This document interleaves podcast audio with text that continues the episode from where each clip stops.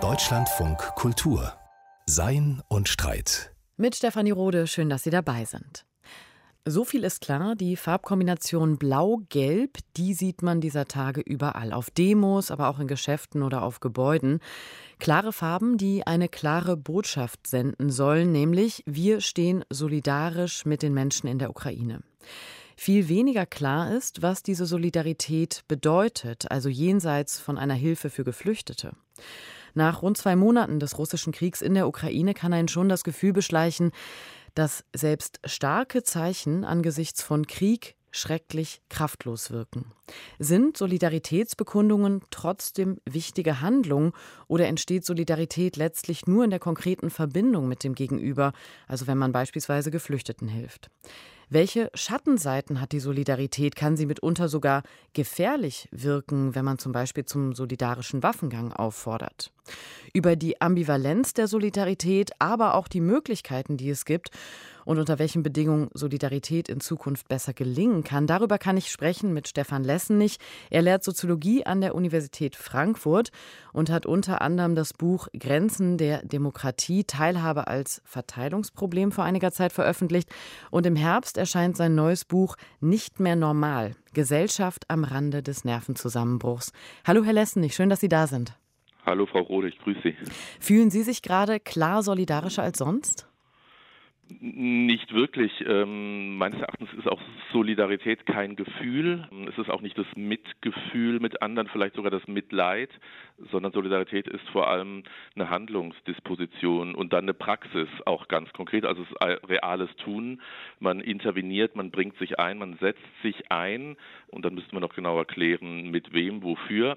Es ist aber auch keine individuelle Aktivität. Also solidarisch ist man immer gemeinsam mit anderen und auch nicht nur für andere. Es ist also nicht etwas, was man für andere tut aus Mitgefühl, sondern was man mit anderen tut, um eine bestimmte Situation zu verändern jetzt beispielsweise einen Krieg zu beenden. Was wir häufig sehen, ist ja, dass man sich auf Social Media solidarisch erklärt. Reicht ein Klick, ein Like, um solidarisch zu sein? Naja, also ich würde mal sagen, selbstverständlich nicht. Ähm, damit äh, drückt man, wie gesagt, sein Mitdenken, sein Mitfühlen aus. Man ist gedanklich bei den anderen und klickt. Ich möchte es gar nicht abwerten. Ich gehe davon aus, dass dieser Krieg sehr viele Menschen sehr bewegt. Äh, nicht zuletzt, weil er uns diesmal irgendwie nah an die Pelle rückt. Das ist kein Krieg irgendwo in fernen Weltregionen, sondern es ist in Europa vor der Haustüre. Jetzt werden Raketen auf Städte geschossen, die ansonsten touristische Ziele von deutschen Reisenden sind. Deswegen geht uns das besonders nahe und wer da diesen Klick macht, dem spreche ich nicht ab, wirklich mit äh, ganzem Leiden bei der Sache zu sein. Aber selbstverständlich ist das keine solidarische Handlung. Es ist ein Akt der Äußerung von Unterstützung und auszudrücken, wir sind bei euch, wir denken äh, an euch. Aber äh, Solidarität ist eben nicht nur Denken, sondern Handeln. Das habe ich verstanden. Interessant. Also, dass Sie eher sagen, nein, dieses Bekunden von Solidarität, das Sprechen, das sich positionieren, ist zwar eine Handlung, aber letztlich geht es dann um die Praxis und was man sozusagen konkret miteinander verändert. Aus welcher Haltung heraus entsteht denn dann Solidarität? Also ich denke da an Judith Butler, die amerikanische Denkerin, die dann gesagt hat, echte Solidarität setzt eigentlich keine wechselseitige Liebe voraus. Was würden Sie sagen? Was ist so eine Motivation oder woraus entsteht Solidarität?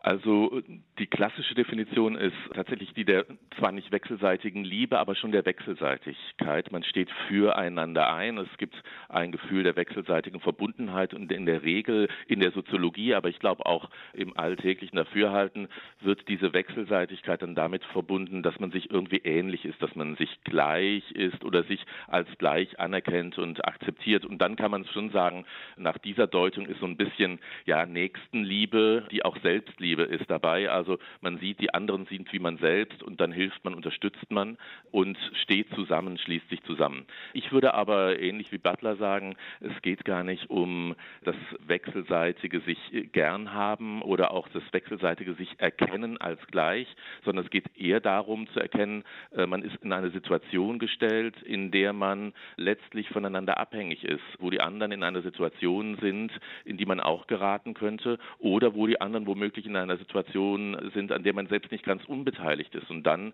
geht man sozusagen ins Handeln und versucht, diese Situation zu verändern und zwar idealerweise, würde ich sagen, bei solidarischem Handeln, indem man die Verursachungsstrukturen oder Mechanismen dieser Situation angeht. Also indem man nicht nur Symptome kuriert, ähm, also beispielsweise jetzt Hilfslieferungen organisiert, sondern tatsächlich daran geht, die Ursache für das Leiden, was gegenwärtig existiert, zu kappen. Und da ist natürlich dann die Frage der Ursachenforschung. Wer ist da in diesem Fall die Ursache? Ist es Putin? Ist es das politische Weltsystem, die Weltordnung?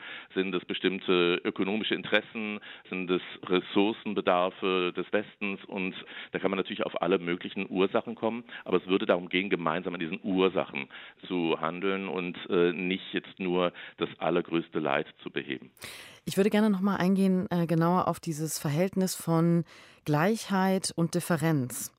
Also das, was Sie beschrieben haben, dass man natürlich instinktiv vielleicht mehr Solidarität mit Menschen empfindet, die man auf irgendeine Art als gleich empfindet. Was ist denn mit denjenigen, die man als ganz anders sieht? Und sehen wir möglicherweise auch, wie schwierig das sein kann, wenn wir uns die Flüchtlingsfrage von 2015 vor Augen führen und die vergleichen jetzt mit der Flüchtlingsfrage von 2022? Hm. Also ich glaube, die Differenz zu überbrücken ist wirklich das Spezifikum von Solidarität, weil für gewöhnlich wird Solidarität auf soziale Nahbeziehungen bezogen und dann ist klar, dann kommt die Familie in den Blick, dann kommen die unmittelbaren Bekanntschaften und Freundschaften in den Blick oder der Stadtteil, also die Gemeinde. Aber das sind andere Beziehungen meines Erachtens. Also in der Familie ist klar, da reguliert die Liebe und die wirklich sozusagen tiefe Verbundenheit miteinander die Beziehungen. Und ähnlich ist es bei all denen, die einem ähnlich sind. Solidarität ist eine Herausforderung, gerade deswegen, weil sie Differenzen, Unterschiede zu überbrücken versucht und nur dann erfolgreich ist, wenn ihr das gelingt.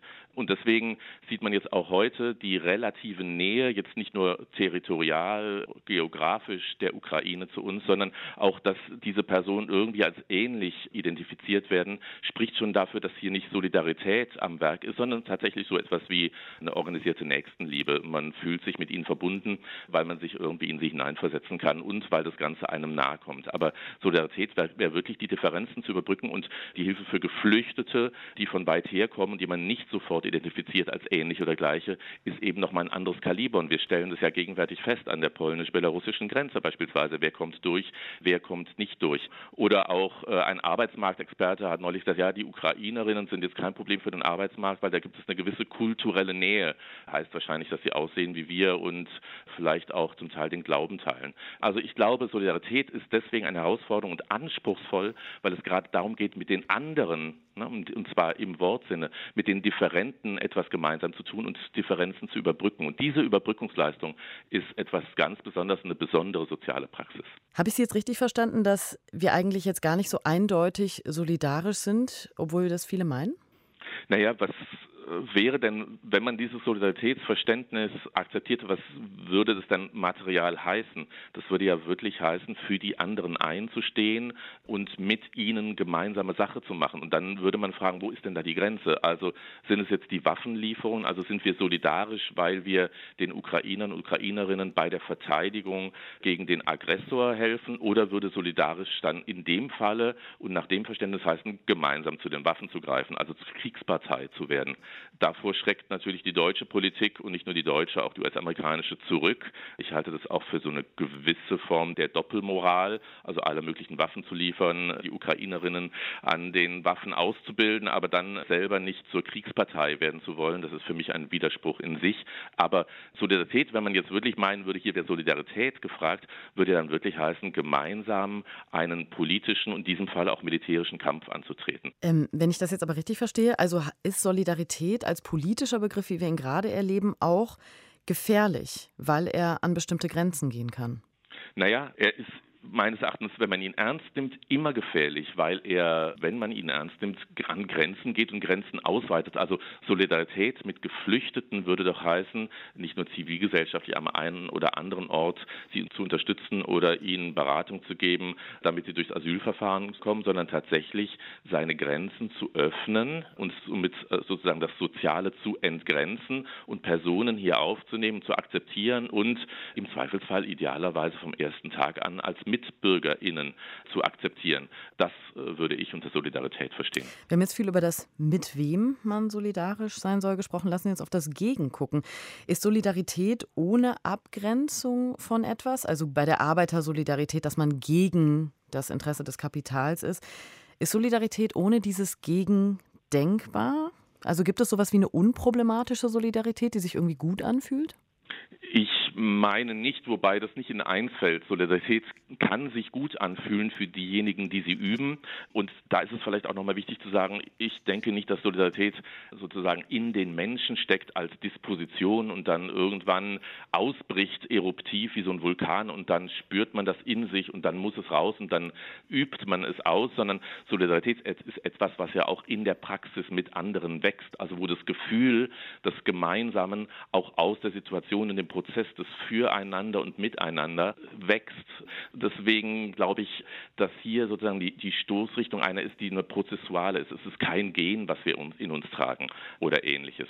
Und von daher ist aber dieses Gemeinsame auch immer gegen etwas gerichtet. Also erstmal abstrakt gegen ein Problem oder gegen eine dann weitergehend Problemverursachungsstruktur. Und deswegen glaube ich, dass Solidarität in der Tat immer eine Grenze hat und das heißt auch sozusagen das andere mitdenken muss. Es gibt ein Gegenüber, zumindest, wenn wir solidarisch sind und andere als Teil unseres Solidarzusammenhangs verstehen, dann müssten wir sagen, wer nicht dazugehört. Und man kann natürlich sagen, ja gut, wir zielen auf globale Solidarität, alle Menschen sind miteinander solidarisch, aber selbst dann würde man sagen, wenn man davon ausgeht, wir sind alle gleich, alle Menschen sollen Brüder sein und als Brüder und Schwestern auch akzeptiert und behandelt werden, dann kommt man gleichwohl an Grenzen. Nämlich dann wird gesagt, ja, wir können nicht alle aufnehmen beispielsweise. Und dann hat man trotzdem ein Gegenüber. Also jede Form des Füreinander Einstehens und Miteinander Handelns hat immer ein Gegenüber. Ob es zum Gegner wird, der sich tatsächlich dann auch gegen diese Praxis wendet und sie bekämpft und ob es dann zu Konflikten und vielleicht sogar zu Bewaffneten kommt, ist eine andere Frage. Herr Lesnig, mit Blick auf die Ukraine merkt man ja, dass es so etwas wie eine Konjunktur des Nationalen gibt in den Solidaritätsbekundungen, also dass Deutschland mit der Ukraine steht und solche Dinge.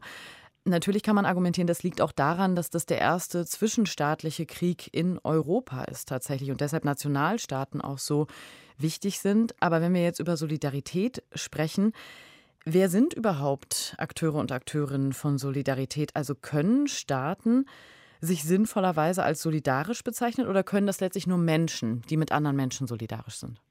Also Staaten können sich zwar als solidarisch bezeichnen, aber sie müssen das ja über ihre Exekutivgewalten machen. Also eine Regierung erklärt sich solidarisch mit einer anderen Regierung oder dem Volk und dann müssen aber diese Solidaritätsbekundungen ja im Zweifelsfall exekutiert werden und das können natürlich dann nur real existierende Menschen außerhalb der politischen Schaltstellen. Also Herr Scholz fährt vielleicht irgendwo hin und äh, zeigt durch seine Anwesenheit sozusagen sein Beistehen, seinen Beistand, aber alles, was dann folgt, wenn dann tatsächlich Praktiken folgen müssen, dann müssen die ja von Personen erbracht werden. Deswegen sind Staaten nicht die Akteure oder die Trägergruppen von Solidarität, sondern es sind Personen wie Sie und ich, die sich zusammenschließen. Solidarität ist eine kollektive Praxis.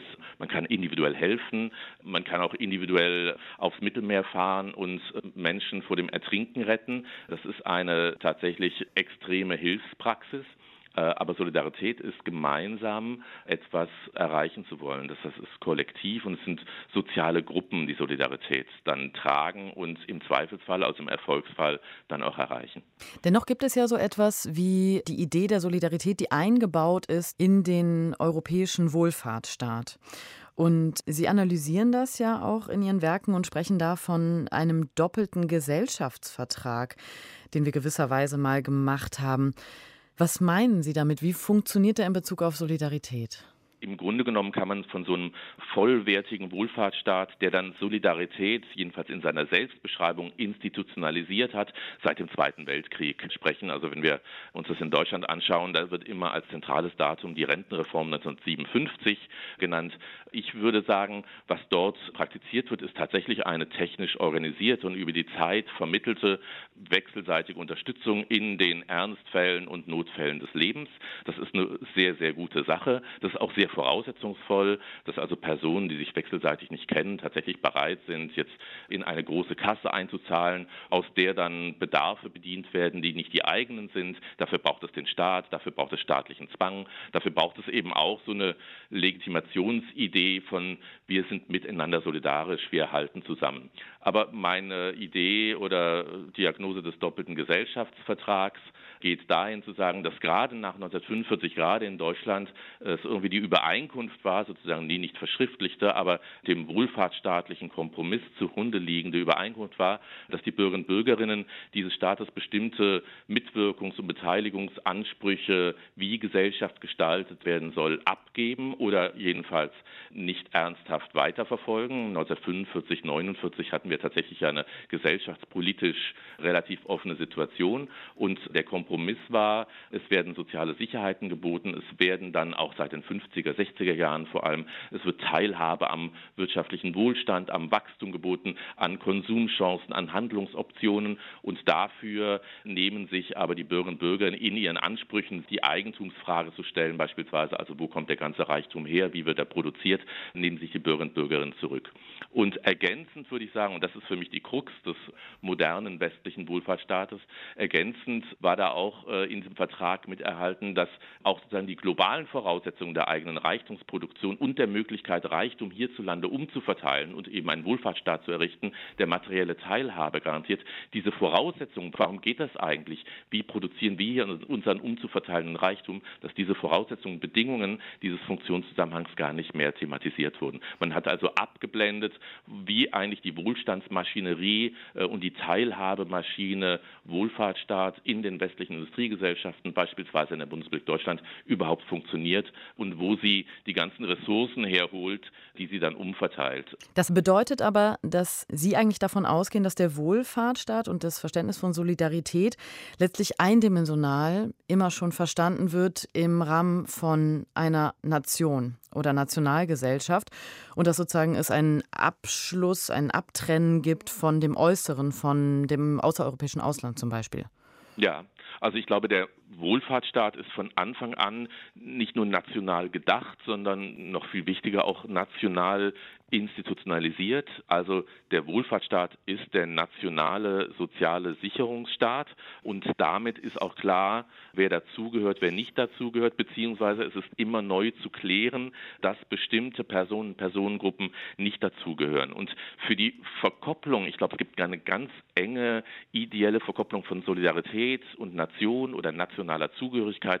Dafür ist, glaube ich, historisch der Wohlfahrtsstaat, also im Zuge des 20. Jahrhunderts, die zentrale Instanz gewesen, dass diese Verkopplung so eng in unseren Köpfen ist. Wenn immer wieder in Krisensituationen oder auch in Prosperitätssituationen in diesem Land im öffentlichen Diskurs davon die Rede ist, dass man die Einwanderung in die sozialen Sicherungssysteme verhindern müsse, also von Arbeitsmigrantinnen oder von Geflüchteten, dann geht es genau darum. Dann hat man die Vorstellung, wir haben ein soziales Sicherungssystem und wir sind in diesem Fall die Deutschen, die deutsche Bevölkerung. Da zahlen wir ein, da leisten wir was dafür, da arbeiten wir dafür und da kriegen wir was dafür raus im Zweifelsfall. Deswegen muss der Wohlfahrtsstaat als nationaler Staat, als nationaler Sozialstaat immer wieder die Grenzen der Zugehörigkeit äh, ziehen. Und das sind natürlich im Zweifelsfall nicht nur administrative, rechtliche Prozesse, sondern ganz klare, knallharte, materiale Ausschlussprozesse. Also wenn Geflüchtete keine Arbeitserlaubnis erhalten und damit eben dann auch keinen Zugang zu den Sozialversicherungssystemen, dann ist klar, hier wird die Grenze gezogen und zwar nicht nur eine ideelle, gedankliche, sondern eine lebensweltliche, alltagspraktische, die für die Personen, die davon betroffen sind, sehr, sehr weitreichende Folgen hat. Wir sprechen gerade über die Frage, wie der westliche Solidarstaat oder Wohlfahrtsstaat funktioniert. Vor allem über Ausschlusskriterien haben Sie gerade gesagt, Herr Lessenich. Wir sind in einer Situation, in der der Wohlfahrtsstaat ja deutlich unter Druck gerät durch die wirtschaftliche Lage gerade. Muss man sich Solidarität leisten können und sobald es wirtschaftlich schlechter wird, dann erodiert Solidarität absehbar?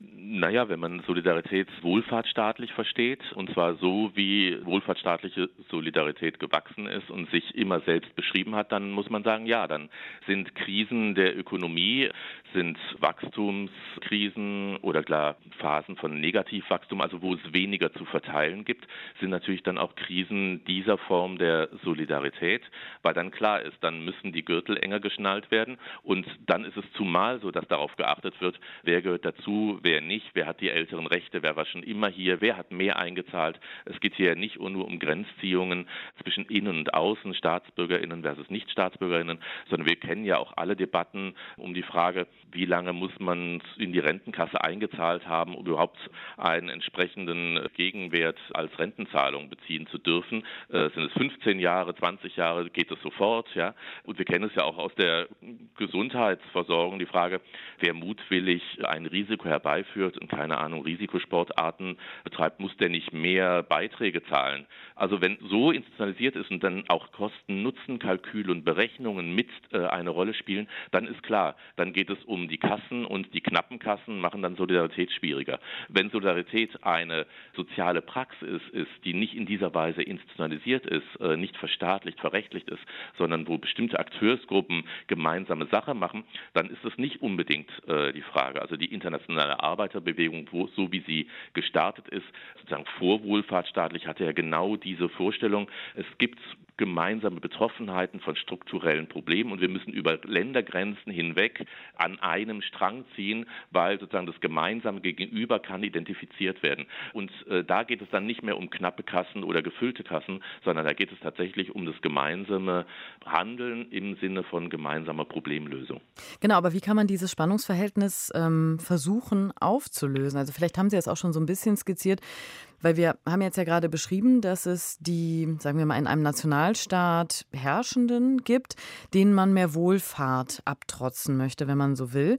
Mhm. Und damit zieht man ja aber unweigerlich die Wohlfahrt von denjenigen, die extern, also in anderen mhm. Ländern leben, in Mitleidenschaft. Wie kann man dieses Spannungsverhältnis auflösen? Naja, aufzulösen ist ja schwierig. Dann würde man sagen, es, es, müsste transnationale Solidarität geben. Das würde heißen, man muss so etwas wie den Wohlfahrtsstaat, der bislang nur nationalstaatlich funktioniert und eigentlich auch nur nationalstaatlich gedacht werden kann, den müsste man in der Form, also mindestens europäisieren, aber dann eigentlich globalisieren. Und wir sehen ja schon, welche Probleme es der, bei der Europäisierung des Wohlfahrtsstaates äh, gibt. Ja, ähm, Deutschland, Österreich haben sich lange gewehrt bei Beitritt von Rumänien und Bulgarien zur EU, deren Bürgerinnen sozial und arbeitsrechtlich gleichzustellen. Das heißt, wenn man in diesen Kategorien denkt, dann wird es ganz, ganz schwierig, dieses Spannungsverhältnis aufzulösen. Im Grunde genommen würde ich sagen, zu der Auflösung wäre die allererste Voraussetzung, genau diese Kategorien klar zu machen, also so zu sprechen über den Wohlfahrtsstaat, wie wir jetzt sprechen. Ich meine, er müsste sich dann wenigstens als einen nicht solidarischen beschreiben, sondern als einer, der innerhalb eines bestimmten umgrenzten Bereiches für bestimmte Gruppen Prozesse des sozialen Ausgleichs und der sozialen Unterstützung organisiert in einem technischen Verfahren, was dann eben viele materielle Mittel auch bedarf und wo umverteilt wird. Das ist eine Form der Umverteilung. Solidarität ist eben etwas anderes und deswegen bestehe ich auch so ein bisschen darauf, Solidarität eng zu fassen und auf eine Praxis, eine kollektive Praxis, sozusagen eine vorstaatliche Praxis zu beziehen, weil mir scheint es wichtig zu sein, diesen Begriff nicht zu verbessern. Wenn man ihn irgendwie politisch scharf stellen will, dann kann er, sollte er eben nicht verwechselt werden mit wohlfahrtsstaatlichen Umverteilungsprozessen. Genau, und wenn wir jetzt über diese kollektive Praxis sprechen, anhand des Beispieles der Klimakrise, ist dann sowas wie eine globale solidarische Praxis denkbar? Wenn man jetzt weiß, dass Solidarität eigentlich immer ein anderes braucht, wogegen man sich sozusagen positioniert. Ja, ich glaube, das ist denkbar. Das machen ja auch ähm, jetzt beispielsweise Klimakrise oder vielleicht erweiterte Klimakrise, weil mit der Klimakrise hängen ja ganz viele anderen Krisen zusammen, Wasserkrisen, Ernährungskrisen und so weiter.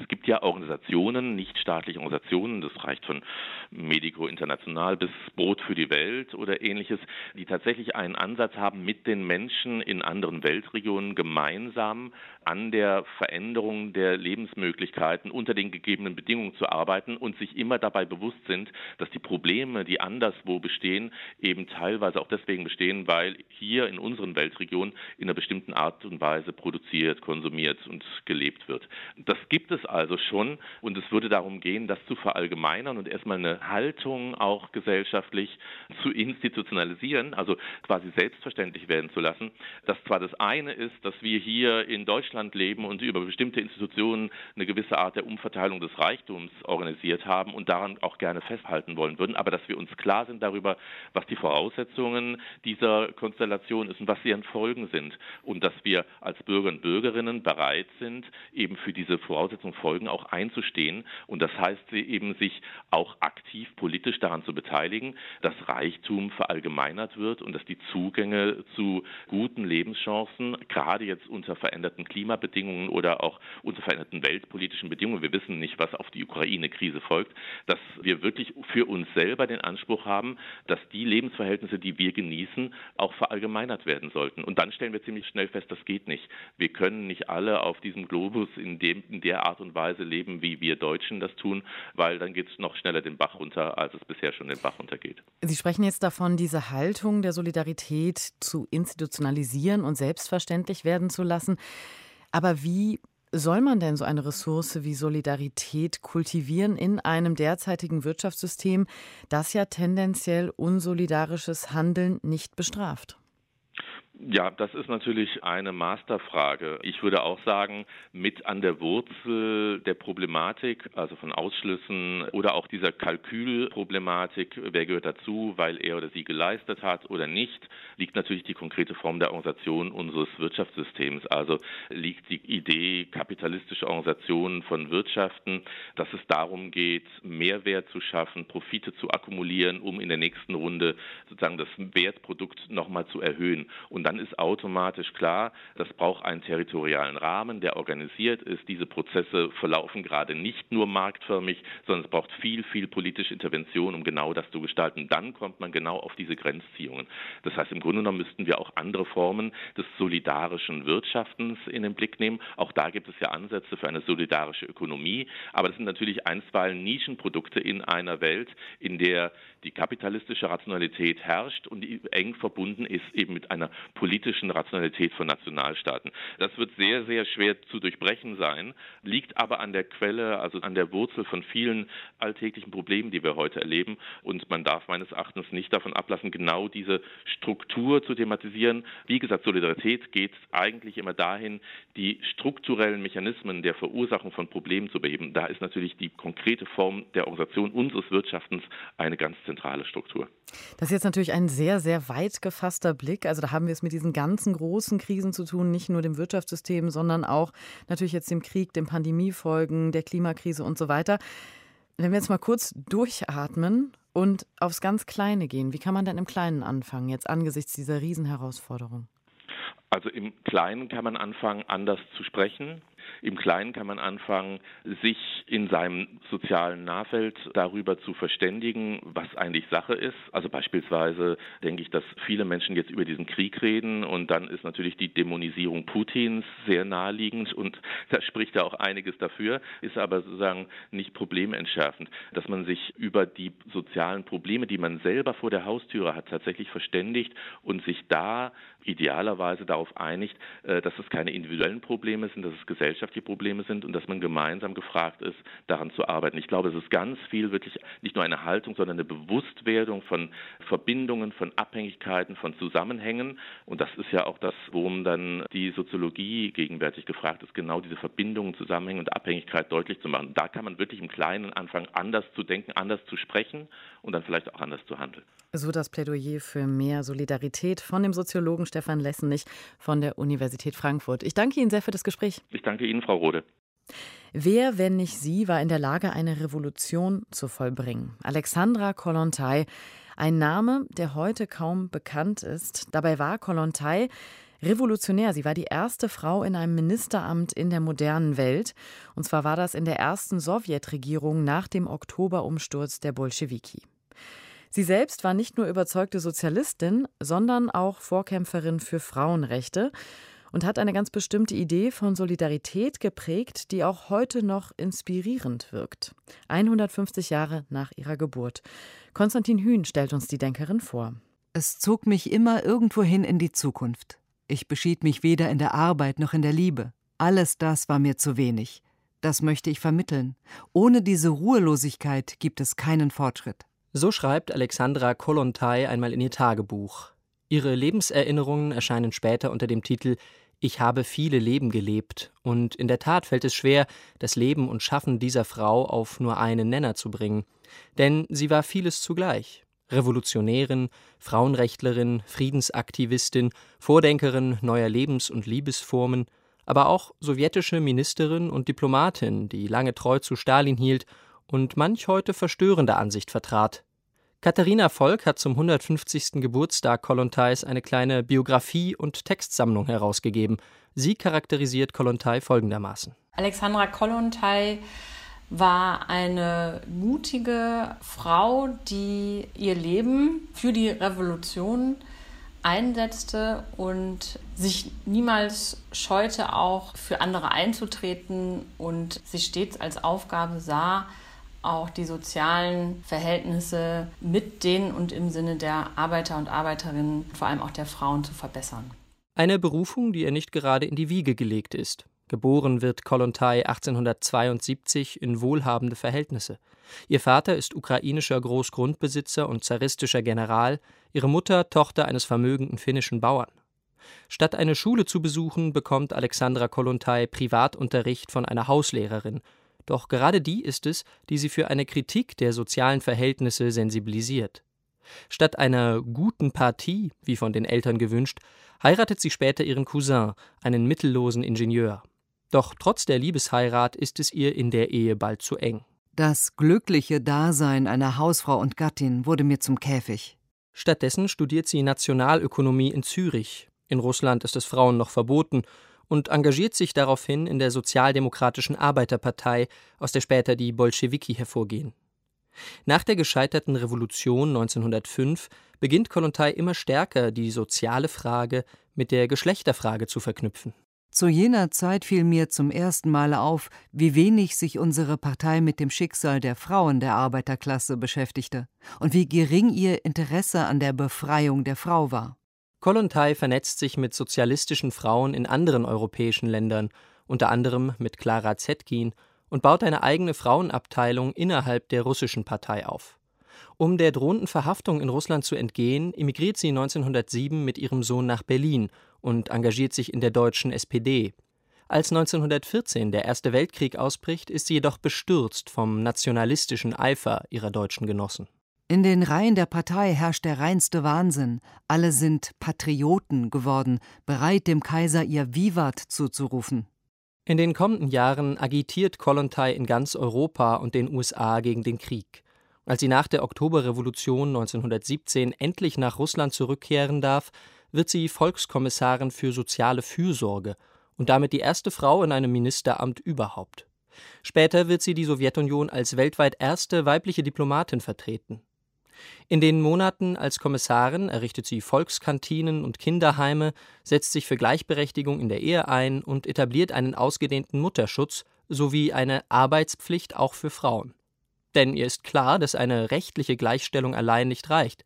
Erst durch ökonomische Unabhängigkeit können die Frauen frei sein. Hier Kollontai in einer Ansprache an die Arbeiter von 1920.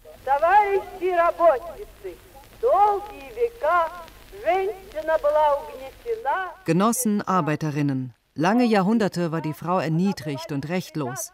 Der Mann hat die Frau ernährt. Dafür musste sie als seine unrechtmäßige häusliche Sklavin leben. Die Oktoberrevolution hat die Frau aus ihrer Gefangenschaft befreit. Jetzt haben Bäuerin und Bauer, Arbeiterinnen und Arbeiter dieselben Rechte. Es gibt Volkskommissarinnen. Aber das Leben hat die Frau noch nicht befreit. Sie müssen noch zu Hause arbeiten, die Kinder betreuen. Ohne die Gleichberechtigung der Frau gibt es keinen Kommunismus. Helft der KP, eine neue Welt für die Frauen zu erschaffen.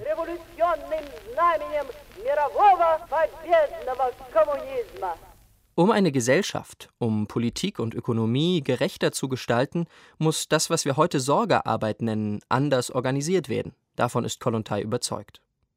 Angesprochen sind damit die Beziehungen zwischen den Geschlechtern, die familiäre Arbeitsteilung und die Organisation der Kindererziehung.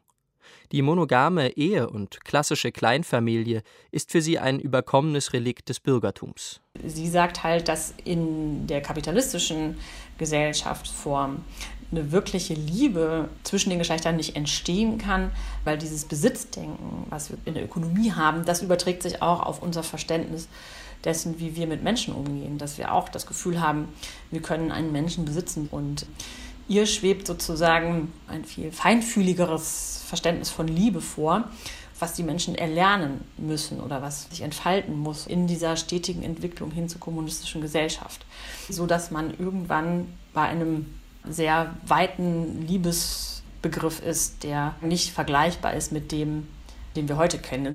Die freie Liebe, die Kollontai propagiert, steht also weniger in der Tradition der Libertinage als im Zusammenhang mit einer Vorstellung von allumfassender kameradschaftlicher Solidarität, die eng mit der Sorgearbeit verknüpft ist. Darum muss eine Gesellschaft aufgebaut werden.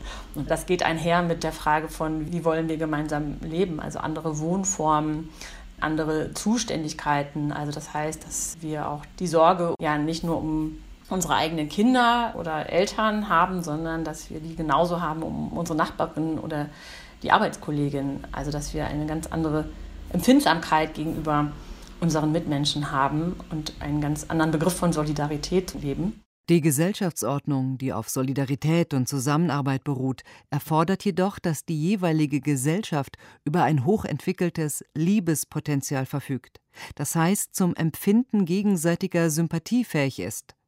Solidarität kann nicht von langer Dauer sein, wenn solche Empfindungen nicht vorhanden sind. Manche von Kollontais Ansichten wirken heute extrem problematisch, auch wenn sie unter ihren Zeitgenossen verbreitet waren. So hält sie das Kinderkriegen für eine Pflicht der Frauen, die zumindest während der Schwangerschaft die weibliche Selbstbestimmung übertrumpft. Und sie plädiert dafür, Menschen mit Erbkrankheiten die Fortpflanzung zu verbieten. Auch ihr Eintreten für eine demokratische Selbstorganisation ist widersprüchlich, denn im parteiinternen Machtkampf ergreift sie letztlich Partei für Stalin und schweigt angesichts der späteren Massenverfolgungen. Diese dunklen Flecken ihres Wirkens müssen wir heute im Blick behalten, sagt Katharina Volk. An Kollontais Ideen zu kollektiver Sorgearbeit und Solidarität empfiehlt sie trotzdem anzuknüpfen. Das finde ich für die heutige Zeit natürlich total aktuell, weil wir erleben das ja tagtäglich, diese Widersprüche, die weiterhin existent sind die Kämpfe der Erzieherinnen, auch jetzt in der aktuellen Tarifrunde.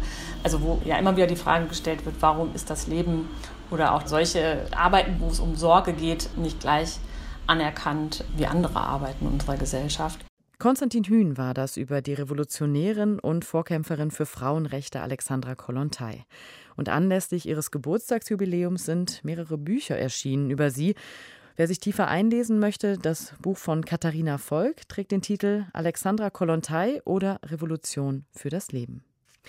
Das war Sein und Streit für heute. Ich danke Ihnen sehr fürs Zuhören. Machen Sie es gut.